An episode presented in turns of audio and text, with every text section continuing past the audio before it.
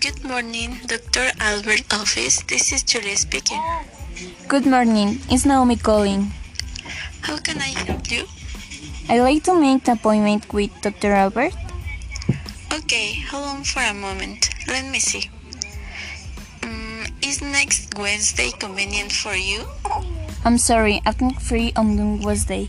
How about Thursday? Sorry, Thursday is going to be a little difficulty for me to come. I prefer Friday if time's available. It's 9 p.m. a lot for you. Yes, that could be perfect.